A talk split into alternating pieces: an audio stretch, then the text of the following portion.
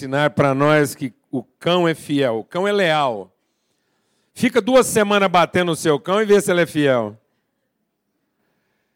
Próxima vez que chegar na porta, ele vai se assustar, correr de você. Né? Porque ele é leal. Ele trata bem quem lhe trata bem. Mas se ele perceber que está se dando mal, ele começa a desenvolver medo e distância. Mais ou menos quando você toma uma, né, uma, um desafeto aí da mulher, do marido, você fala, ai, estou vivendo uma relação prejudicada. Aí na sua lealdade você quer tomar distância.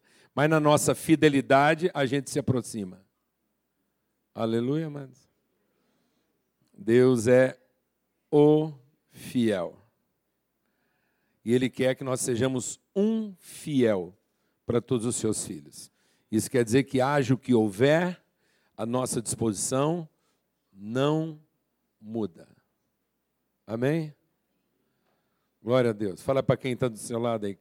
Leal é o seu cachorro.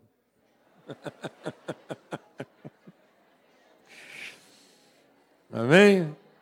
Você não é o leal do seu marido, você não é o leal da sua esposa. Amém? Tá bom, amado? Se a gororoba ficou um pouquinho pior lá, isso não vai mudar a relação. Glória a Deus. Aleluia. Se baixou a qualidade da, da ração, isso não abaixa a qualidade da relação. Glória a Deus. Ó, vou lançar esse slogan aí. Não deixe que a qualidade da sua ração afete a qualidade da sua relação. Amém? Aleluia. Então, e a gente está aprendendo sobre isso, né? Nós estamos meditando lá na carta de Paulo aos Filipenses. Amém? Graças a Deus. Eu estou especialmente assim, bem animado com essa reflexão aí na carta de Paulo aos Filipenses. Por quê? Porque é uma palavra de cura. Amém? É uma palavra de cura. cura da alma, cura do entendimento. É Paulo ministrando saúde espiritual e emocional na nossa vida. A gente compartilhou semana passada, você que não, não acompanhou, mas você vai acompanhando aí. A gente começou lá em Filipenses, no capítulo 1, lemos lá os primeiros 11 versículos, e, e então Paulo está falando daquilo que é o propósito, né? que é ele está sempre orando. A gente compartilhou semana passada. Essa é a minha oração. Então, qual é a oração de Paulo para a igreja? É que a gente seja tomado de quê? De sabedoria, de sensibilidade.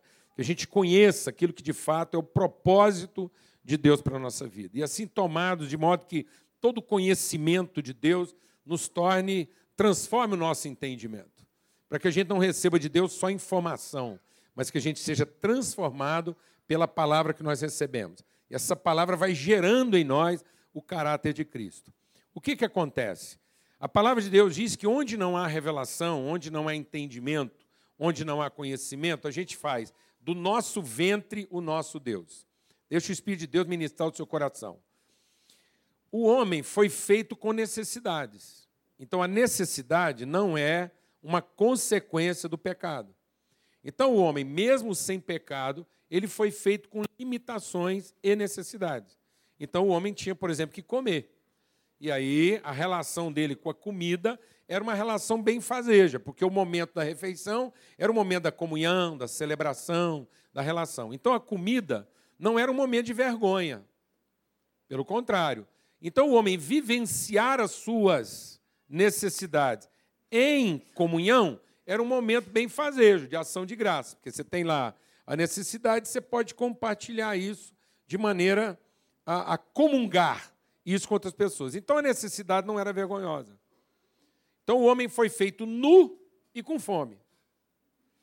Mas ele tinha comida e afeto, de modo que ele não precisava ter vergonha da sua necessidade. Então o que aconteceu com o pecado? Mudaram as necessidades humanas? Não. Mudou a nossa relação com a necessidade. E aí a necessidade deixou de ser a forma de nós comungarmos, de nos relacionarmos uns com os outros, compartilhando vida, e a necessidade passou a ser uma coisa vergonhosa, porque nós começamos a ter vergonha dela. Nós começamos a querer cobrir nossa necessidade e não compartilhar a necessidade. Quem está entendendo o que eu estou falando? Então a necessidade era para que nós pudéssemos ser pessoas mais solidárias, companheiras. Você sabe de onde vem a palavra companheiro? Vem da palavra companes. Então o que é companheiro? Aquele que reparte o pão enquanto caminha. Então a necessidade era para nos tornar o quê? Companheiros. Companheiros dos desafios. Então não era para a gente ter vergonha da necessidade, era para a gente compartilhar, compartilhar a necessidade, porque de alguma forma o suprimento estaria entre nós. A partir do momento que o homem pecou, a sua fragilidade, a sua necessidade passou a ser vergonhosa. Aí o pecado transformou a necessidade numa carência. Aí, em vez de sermos pessoas com necessidade, nós passamos a ser pessoas o quê? Carentes. Com vergonha da fragilidade. Com vergonha da fraqueza. Então, o que, que Deus está querendo nos libertar em Cristo? Nos libertar da vergonha da fraqueza. Porque quando Ele nos revela o suprimento de Cristo, a suficiência em Deus, nós não precisamos mais ter vergonha da fraqueza. Então, o que está matando o ser humano hoje? É porque na, na ansiedade de ser satisfeito em todas as coisas, ele tem vergonha de compartilhar suas fraquezas, repartir isso de maneira comunitária. Porque ele ficou um ser carente. Então ele não quer ser carente, porque se ele não for carente, ele não é dependente. Então nós não queremos depender das pessoas. Amém, irmãos? A gente quer que as pessoas nos satisfaçam, mas nós temos raiva de depender delas. Sim ou não? né? Então, esse ser carente, doentio. Então, uma carência física, um distúrbio físico, que são nossas limitações, que pode ser uma fome, uma doença, uma fraqueza, uma limitação qualquer. Se isso não for bem tratado, se não for bem entendido, isso vai causar o quê? Uma carência emocional. Essa carência emocional vai causar o quê? Um déficit espiritual. Então, pessoas não curadas espiritualmente são pessoas deformadas, são pessoas degeneradas emocionalmente. Então, aquilo que são, às vezes, nossos males físicos aceleram nossas deformidades emocionais. Então, se isso não for bem entendido em Deus, cada vez que eu enfrento um problema físico, isso acelera meu processo de degradação emocional. E essa degradação emocional acelera um processo de degradação o quê? espiritual. Aí eu não consigo conversar com Deus em busca de conhecimento. Eu só consigo conversar com Deus em busca de satisfação. Porque a palavra de Deus diz que onde não há conhecimento, nós fizemos do nosso ventre o nosso Deus. Então, em vez de nossa mente e nosso entendimento estar sendo transformado, quem está ditando a nossa vida é o nosso estômago. Entendeu? Amém, mano? Muitas vezes o que está ditando as suas relações todas, às vezes o que está pautando o seu casamento é o seu grau de satisfação e não o seu grau de consciência. Você é leal com quanto você é satisfeito. Mas não sendo satisfeito, você não quer ser fiel.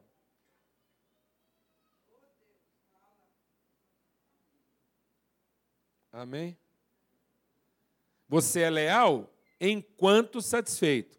Não satisfeito, você também não tem compromisso de ser um fiel. Você se corrompe a partir da insatisfação. Porque agora quem pauta a sua vida é a sua carência. Então, Paulo está falando sobre isso. Está falando, a nossa oração agora é só essa. E aí nós vamos continuar. Porque é uma palavra de cura para a nossa vida. Então, ele vai falar de como nosso entendimento vai sendo transformado para a gente ter uma vida curada. E ele diz então assim, agora a partir do verso 12: Quero então que vocês saibam, irmãos, que aquilo que me aconteceu, ao contrário, tem servido para progresso do evangelho. Ó, então deve ter acontecido alguma coisa na vida do Paulo que muita gente achava que seria para quê? Para dano. Mas pelo contrário, em lugar de causar um dano, estava causando era o quê? Progresso do evangelho. Como resultado, tornou-se evidente a toda a guarda do palácio e todos os demais que estou na prisão por causa de Cristo. E os irmãos, em sua maioria, motivados no Senhor pela minha prisão, estão anunciando a palavra com maior determinação e destemor. É verdade que alguns pregam Cristo por inveja e rivalidade, mas outros o fazem de boa vontade. Estes o fazem por amor, sabendo que aqui me encontro para a defesa do Evangelho. Aqueles pregam Cristo por ambição egoísta, sem sinceridade, pensando que me podem causar sofrimento enquanto eu estou preso. Que importa? O importante é de que qualquer forma, seja por motivos falsos ou verdadeiros, Cristo está sendo pregado. E por isso me alegro. Meu Deus, que palavra desafiadora. Paulo está dizendo que ele tem plena consciência de que Cristo pode estar sendo pregado por motivos o quê? Falsos ou verdadeiros. Por motivos honestos ou espúrios. E ele diz assim: De fato, continuarei a me alegrar, pois sei que o que me aconteceu resultará em minha libertação, graças às orações de vocês e ao auxílio do Espírito de Jesus Cristo. Aguardo ansiosamente e espero que em nada serei envergonhado. Então, Paulo está confessando que qualquer que seja a situação na vida dele, favorável ou desfavorável, isso nunca será para a sua vergonha. Nunca um cristão verdadeiro será envergonhado.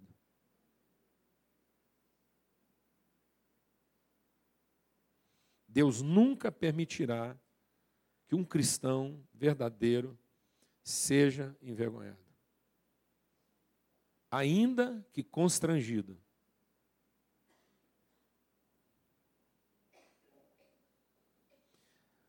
O que Deus está falando através de Paulo é o seguinte: você pode passar por situações vergonhosas e, contudo, não se sentir envergonhado. Aleluia, irmão? Graças a Deus. Ao contrário, com toda a determinação de sempre, também agora Cristo será engrandecido em meu corpo, quer pela vida, quer pela morte. Paulo está dizendo o seguinte: qualquer situação na vida de um cristão nunca será para a sua vergonha, e sempre será para que Cristo seja engrandecido. Meu irmão, meu irmão, para um cristão de verdade, nenhuma situação será para sua vergonha. E toda situação será para que Cristo seja engrandecido. Cristo seja conhecido das pessoas. Então ele diz assim: Cristo seja engrandecido no meu corpo, quer pela vida, quer pela morte. Porque para mim o viver é Cristo e o morrer é lucro. Caso continue vivendo no corpo, caso continue vivendo no corpo. Então ele não tinha certeza quanto tempo ele ia continuar vivendo. Terei fruto do meu trabalho. E já não sei o que escolher. Estou pressionado dos dois lados. Porque, de um lado, desejo partir e estar com Cristo, que é muito melhor. Contudo, é mais necessário, por causa de vocês, que eu permaneça no corpo. Convencido disso, sei que vou permanecer e continuar com todos vocês, para o seu progresso e alegria na fé, a fim de que, pela minha presença, outra vez, a exultação de vocês em Cristo Jesus transborde por minha causa. Não importa o que aconteça, não importa o que aconteça, exerçam a cidadania de vocês de maneira digna do Evangelho de Cristo, para que assim, quer eu vá, eu vá e os veja, quer apenas ouça seu respeito em minha ausência, Fique eu sabendo que vocês permanecem firmes num só espírito, lutando unânimes pela fé evangélica, sem, de forma alguma, deixar-se intimidar por aqueles que se opõem a vocês. Para eles, isso é sinal de destruição, mas para vocês, de salvação. E isso da parte de Deus. Pois a vocês foi dado o privilégio de não apenas crer em Cristo, mas também de sofrer por Ele já que estão passando pelo mesmo combate que me viram enfrentar e agora ouvem que ainda enfrento. Amado, Isso é para nossa cura, é para nossa saúde espiritual e emocional. Vamos entender o que, que Paulo está nos ensinando aqui. Ele está dizendo o seguinte: o viver é Cristo.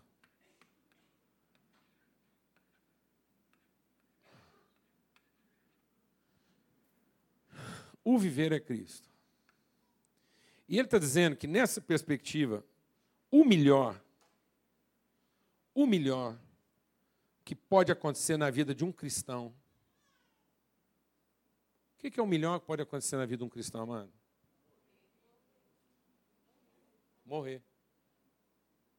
Acabar. Embora. Voltar para casa. Entendeu, meu irmão? Entendeu? Deus não tem compromisso com o nosso conforto nesse mundo. Deus não tem compromisso com a nossa felicidade. Deus não tem compromisso com o nosso prazer. Deus tem compromisso com a nossa integridade e identidade com Cristo Jesus. Para Deus, vida é Cristo. E fora de Cristo não há vida. Agora, deixa o Espírito de Deus ministrar o seu coração. Paulo está explicando o seguinte: eu vou avisar uma coisa para vocês. Vou avisar uma coisa. Então, agora, é como se Paulo estivesse aqui falando, ele está dizendo assim: vou avisar uma coisa para vocês. Cristo está sendo pregado de muitas formas. Tem muita gente falando em nome de Cristo pelos mais variados motivos. Tem gente pregando Cristo por inveja, porque viu o outro pregando e quer pregar também. Tem gente pregando Cristo de raiva, porque teve algum tipo de descontentamento. Tem gente pregando Cristo sinceramente. E tem gente pregando Cristo para faturar. Então ele está falando que tem gente pregando Cristo por sorte da ganância, cobiça. Tem gente pregando por inveja. Tem gente pregando por vingança. E tem gente pregando honestamente por amor a Cristo. Interessa. Interessa. Paulo não vai entrar no mérito da questão. E ele não foi levantado para fazer juízo. Desencana, meu irmão desencana. Ficar achando que um está pregando melhor do que o outro, e que o segredo é porque esse culto é melhor do que o outro, aquele.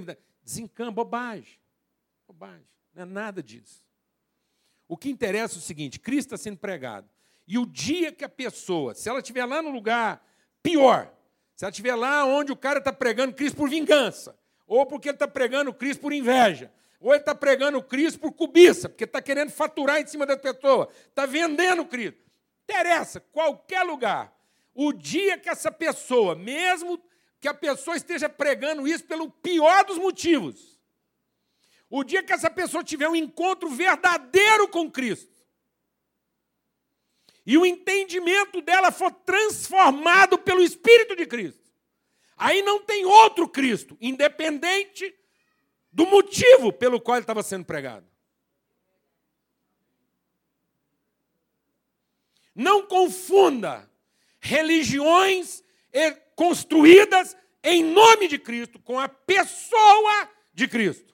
Se você tiver uma relação verdadeira com Cristo, isso significa uma única coisa: o seu compromisso integral e incondicional de que a vontade eterna de Deus seja realizada através de você. E é que Cristo seja conhecido através da sua vida, seja pela sua vida, seja pela sua morte. Porque é o seguinte: se a sua vida não é de um compromisso integral e incondicional com a pessoa de Cristo, não é Cristo que você conhece. É algum tipo de religião construída em nome dele. Se o que você ainda continua procurando em Cristo é algum tipo de benefício vantagem pessoal, algum tipo de proteção, algum tipo de cuidado especial, algum tipo de garantia nessa vida. Não é Cristo que você encontrou.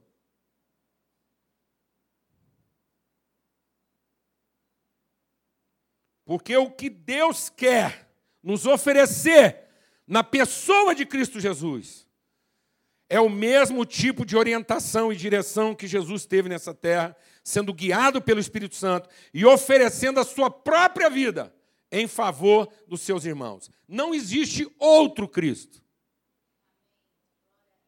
Aquilo que é a meu próprio favor e a meu próprio benefício, esse é o anticristo. Então tem gente pregando Cristo com o espírito do anticristo. Isso significa que uma pessoa pode vir a conhecer a Cristo pela boca de um demônio. Mas se for a Cristo que ele conheceu, é o Espírito de Cristo que ele vai receber, e não do demônio. E o Espírito de Cristo fará nele uma pessoa inabalável no compromisso de viver uma vida que revele Cristo aos outros. Porque na vida de um cristão não existe outra prioridade a não ser que Cristo seja conhecido através de nós. Se não é esse o evangelho que você está vivendo, então não é Cristo o Senhor da sua vida. Porque não há outro motivo.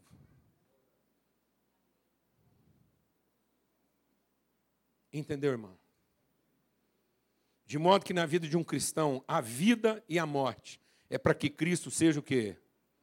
Glorificado. Então, você vai ficar louco da cabeça. Você vai entrar numa paranoia. Você vai surtar se você continuar achando que Deus tem algum tipo de compromisso com o nosso conforto pessoal, com algum tipo de garantia nesse mundo, porque Ele não tem.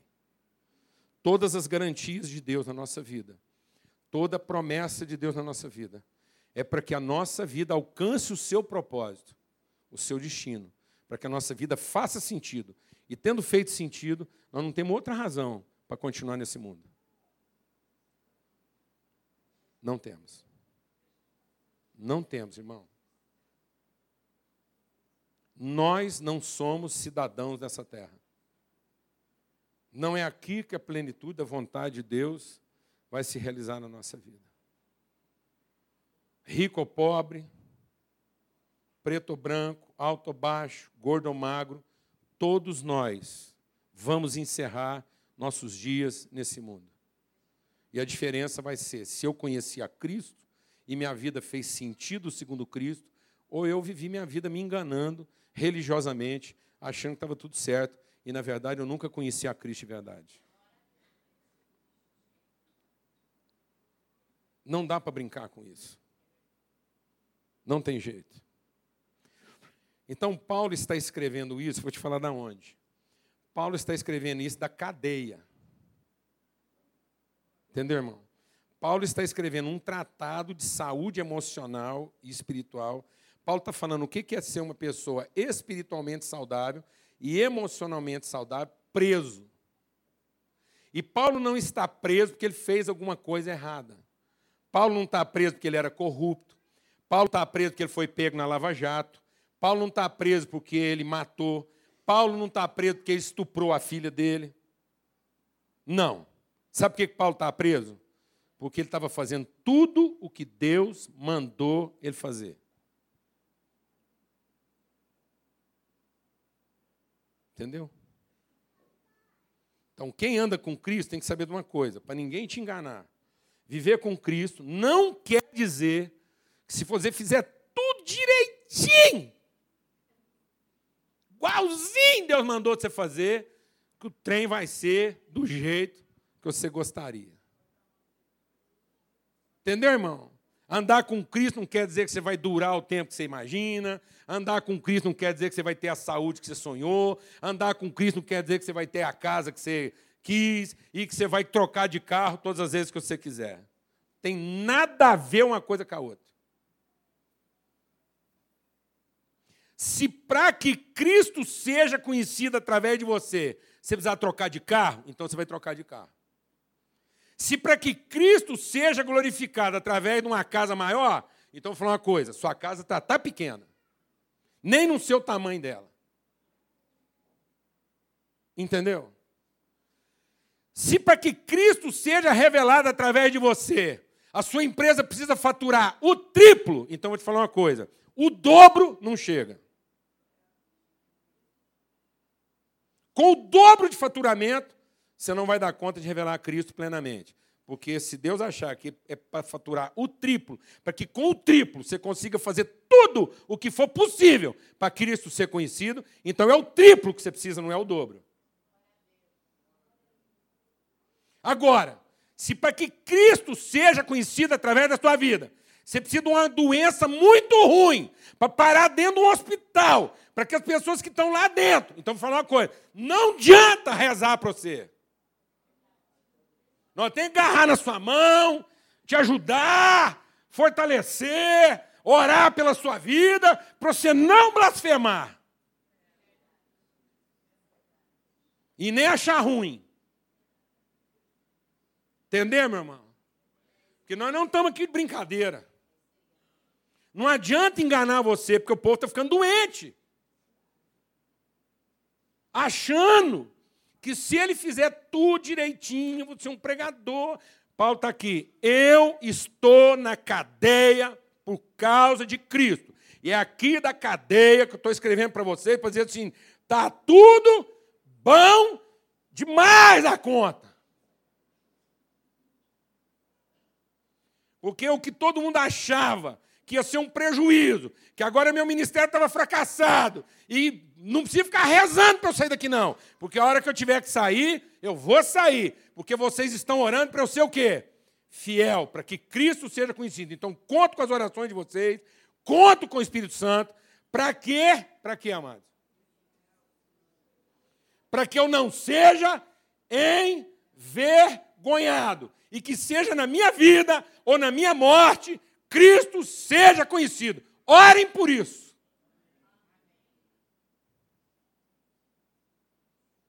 Orem por isso.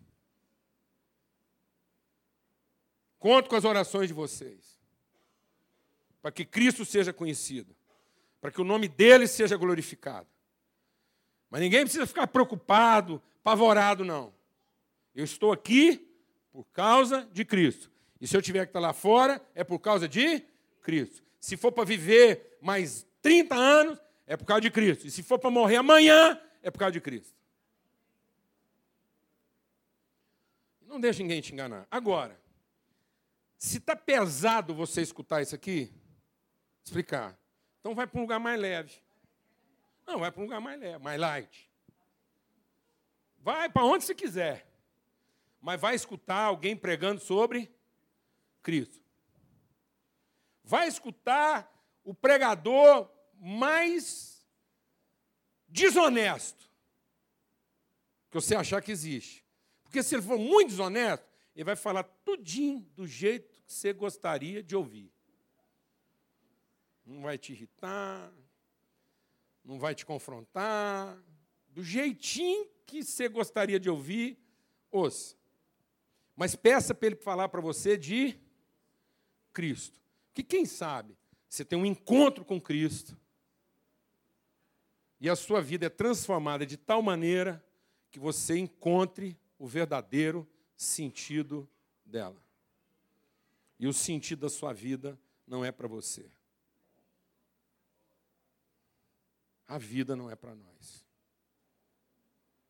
Cada minuto da nossa existência, cada tempo passado nesse mundo, é para que alguém que ainda não conheceu a Cristo possa conhecer através de nós. Porque, caso contrário, para um cristão verdadeiro, não faz sentido algum passar mais uma semana aqui. Se é para viver mais uma semana, mais 10 anos, mais 20 anos, sei lá. É para que durante todo esse tempo alguém possa conhecer. De modo que haja o que houver, o que ele está falando assim, não importa o que aconteça, diga comigo, não importa o que aconteça. Nós não vamos nos intimidar. Não sei, amados. Não sei o que está acontecendo com você. Não sei se a sua empresa está prosperando. Então, cuidado para que essa prosperidade da sua empresa não te envaideça de tal maneira que você se esqueça dos compromissos anteriormente assumidos com Deus.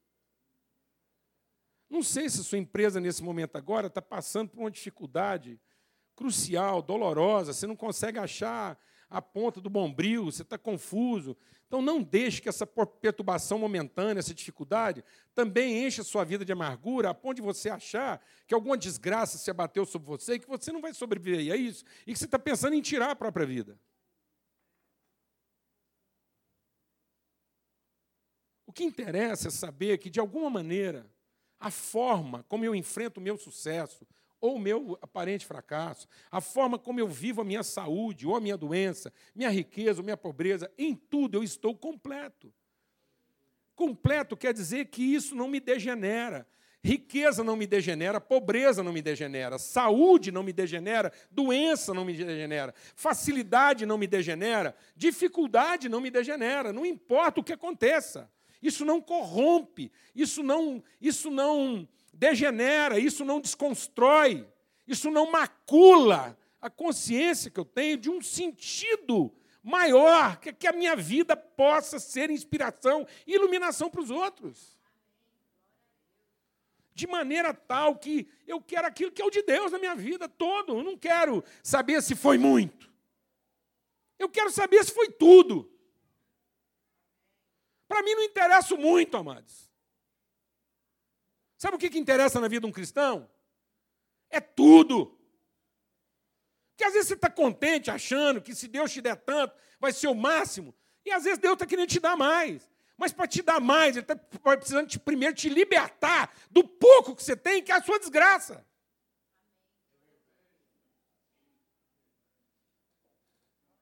Tem gente que está refém de tão pouco, é uma visão tão mesquinha de Deus. E ele fica tão agarrado àquilo, colocando naquilo a felicidade dele, que ele nunca se liberta, achando que aquilo é vida. E não percebe que ele ainda não descobriu o verdadeiro sentido da sua existência. Não vive uma coisa livre. Não é protagonista de coisa alguma. Qual o seu protagonismo, meu irmão? Qual o seu protagonismo? Em que na sua vida você é referência de alguma coisa para os outros? De modo que as pessoas se inspirem em você. Na sua dificuldade, no seu sucesso, as pessoas olham para o seu sucesso e falam assim: eu quero ser uma pessoa de sucesso igual aquela pessoa lá. Não mudou com a mulher, não mudou com o filho, não mudou com Deus, não mudou com os amigos, não ficou arrogante, não ficou chato, não ficou pedante, pelo contrário, parece que aquele homem lá, quanto mais rico ele fica, mais simples ele fica, mais despojado ele é, mais acessível ele é, mais desprendido ele é. De modo que se Deus permitir uma dificuldade na sua vida, é para que você inspire alguém, e alguém olha para você e fala assim: rapaz, esse homem já passou tanta desgraça, mas parece que não tem nada nesse mundo que tira a disposição dele, e eu aqui reclamando com tão pouco. Quero ser igual a ele. Quero ser igual a ele no meu sucesso, e quero ser igual a ele na minha dificuldade. Que as pessoas vejam Cristo em nós. Em nome de Jesus. Não há o que lamentar. E também não há o que celebrar, só há o que agradecer. Agradecer o privilégio de ainda estar aqui e poder ser inspiração para alguém. É a única coisa que faz sentido, irmão. Qual o outro sentido na vida? Durar. Hoje todo mundo quer um antioxidante. Ah, vou te falar um negócio. Eu não sei como é que a gente não ficou doido mais cedo. Hã? Minha mãe me tratava gema de ovo e abacate. Eu acho que é por causa disso que minhas taxas, eu vou fazer os exames, os médicos falam assim, infelizmente suas taxas estão boas. Eu queria que elas estivessem ruim para mim te fazer um terrorismo, que aí você emagrecia mais fácil. Eu tenho um amigo que é muito magro, Eu tenho um amigo que é muito magro as taxas dele são muito ruins. Aí eles falaram que ele é falso magro. Eu já fui em vários médicos. Minhas taxas são boas. Ninguém nunca me chamou de falso gordo. Isso é bullying. Isso é bullying. Não tem nada não. Tem nada não. Quando eu era menino, meu braço engrossou de tanto bater gema, meu filho. Eu tive que aprender a bater gema até virar o pires, o pires numa xícara de cabeça para baixo e não cair. Aí que a gemada estava boa. Aquilo era um pouquinho de açúcar e bater com a gema sem clara. O que, que era gemada? Eu tinha que tomar duas, três dessas por dia para acabar com minha bronquite. Entendeu? E abacate. Aí Falaram que abacate é gorduroso, que acabava com a saúde de todo mundo, e que gema ia acabar com meu colesterol. Aí você tem que aprender a largar tudo disso. Passar perto de um abacate, aguava de vontade de comer um abacate, não podia. Agora voltou. Não, é antioxidante, é não sei o quê. Entra no abacate. Meu Deus do céu. Oh, Jesus, misericórdia. Mas esquenta a cabeça, não, amado. Com abacate ou sem abacate, só vai enferrujar mais rápido ou mais devagarzinho. Mas que vai enferrujar, vai enferrujar. Esse corpo não tem cura. Ele pode durar mais ou menos, fazendo mais ou menos barulho, rangendo ou não, mas fica uma coisa de ser. Uma hora vai acabar. Mas em nome de Jesus, vamos lutar pela saúde, vamos cuidar, lutar. Porque o povo às vezes acha que a gente chegou assim, não luta.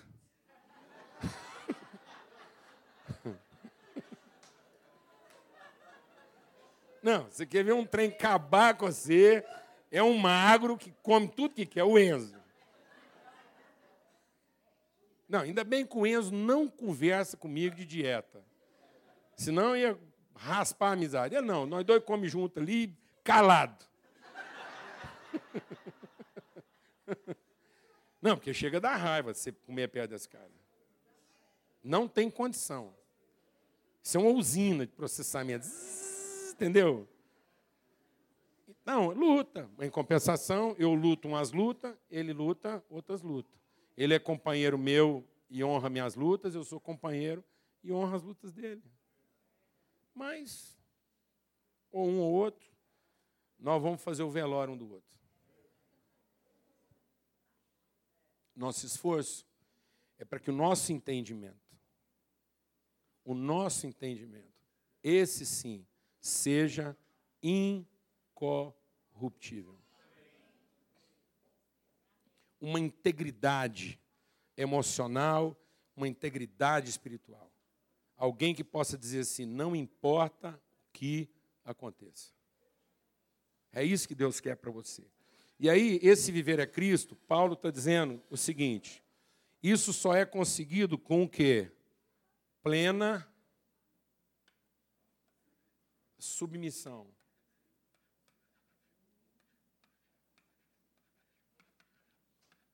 Nós não vamos saber o que é viver Cristo se nós não estivermos dispostos a nos submeter. Isso quer dizer o seguinte: não é que eu vou ter um espírito entregue, não é que eu sou uma pessoa assim, sem postura, mas não há resistência a Deus. As situações na minha vida não ditam o meu grau de compromisso e de convicção. Minhas convicções não são formadas a partir das circunstâncias. Glória a Deus, amado. Em nome de Cristo Jesus. Eu não me submeto às circunstâncias, mas eu me submeto a Deus diante das circunstâncias. Então, quando acontece alguma coisa, antes de querer celebrar ou lamentar aquilo, eu procuro saber qual é o propósito de Deus na minha vida naquela situação. Porque às vezes você tem um aparente sucesso, você já celebra aquilo e toma posse disso. Não possua o seu sucesso como se ele fosse o quê? Seu. Sem antes você conhecer o propósito dele. Falar devagar. Não celebre o seu sucesso como se ele fosse um direito adquirido por você. Procure saber a razão dele. Porque se você adquirir o seu sucesso como um patrimônio pessoal, ganho por direito, no dia da sua dificuldade, você vai lamentar, você vai murmurar como se esse direito estivesse sendo o quê? Tirado. Deus não trabalha numa relação de direito. Ninguém faz primeiro para Deus para depois ser recompensado. Ninguém dá conselhos para Deus. Quem subiu ao céu para dar conselhos? Quem fez alguma coisa para Deus para depois merecer outra? Que bobagem! Deus está te dando sucesso. Mantenha sua lucidez. Procura saber o propósito disso. Quais serão as pessoas afetadas por isso? Aonde Deus quer te levar com esse sucesso? Que tipo de transformações Ele quer produzir com o seu sucesso?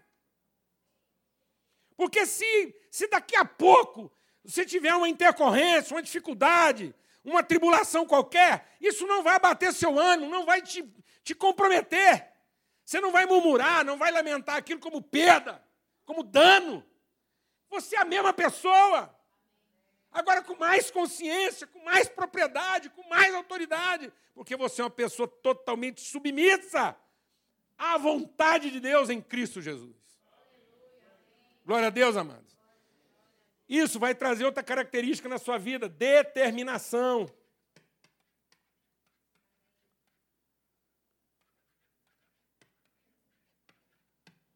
Determinação quer dizer que você não vai ser uma pessoa cheia de altos e baixos, meu irmão. Meu Deus do céu! Jesus, misericórdia! Quantos homens e mulheres de Deus falando de Cristo, confessando a Cristo, professando a Cristo, falando de tudo de Cristo, e, no entanto, qualquer mínima mudança na vida deles, o ânimo se abate. Os caras querem desistir. Um pouco de dificuldade em casa, é tudo para trás. Deixa Deus ministrar o seu coração. Deus não tem prazer naqueles que retrocedem. Avance meio centímetro, mas é para frente, amado.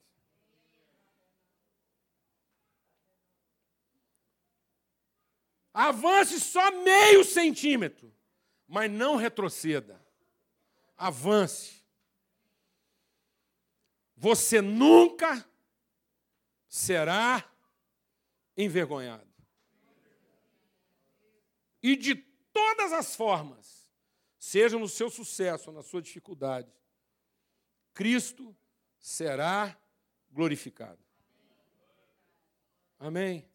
Então eu me submeto a Deus e sou tomado dessa santa determinação.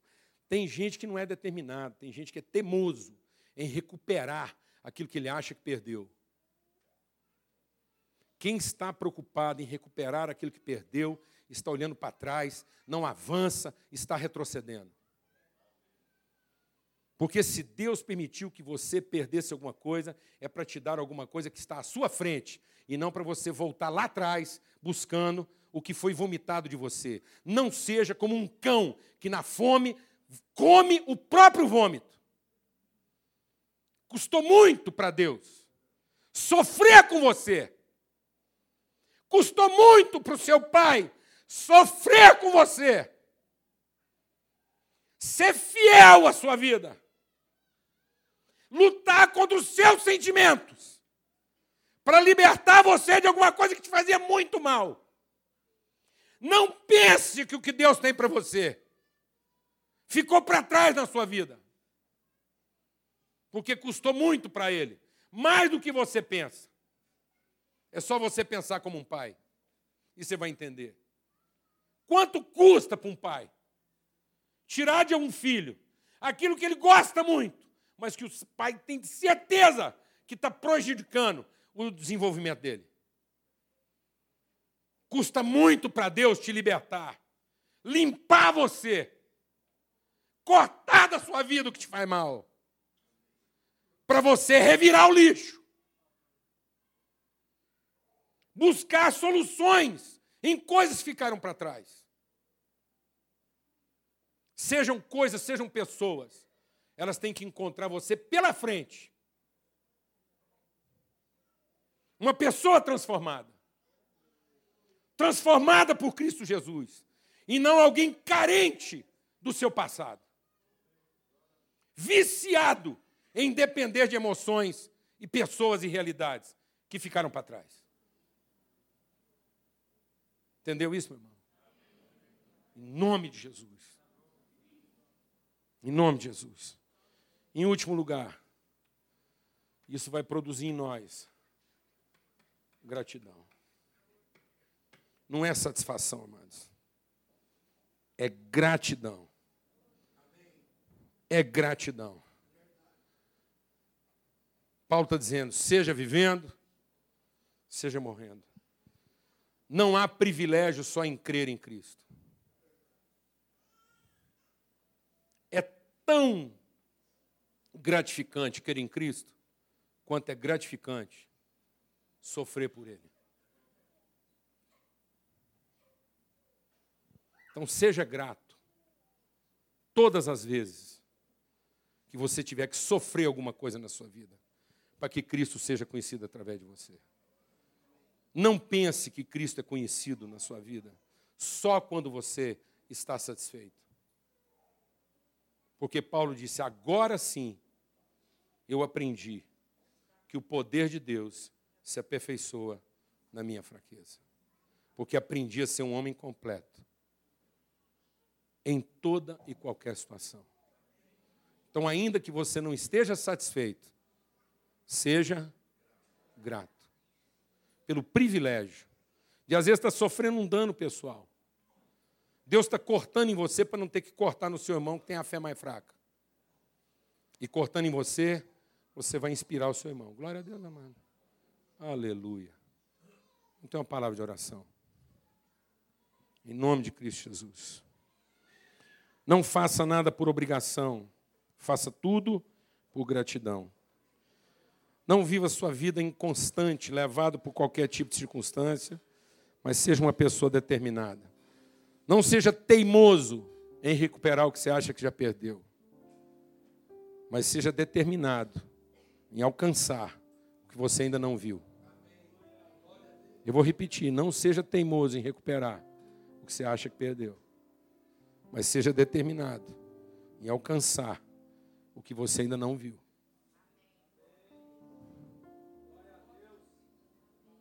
Na sua fome, o cachorro come o próprio vômito.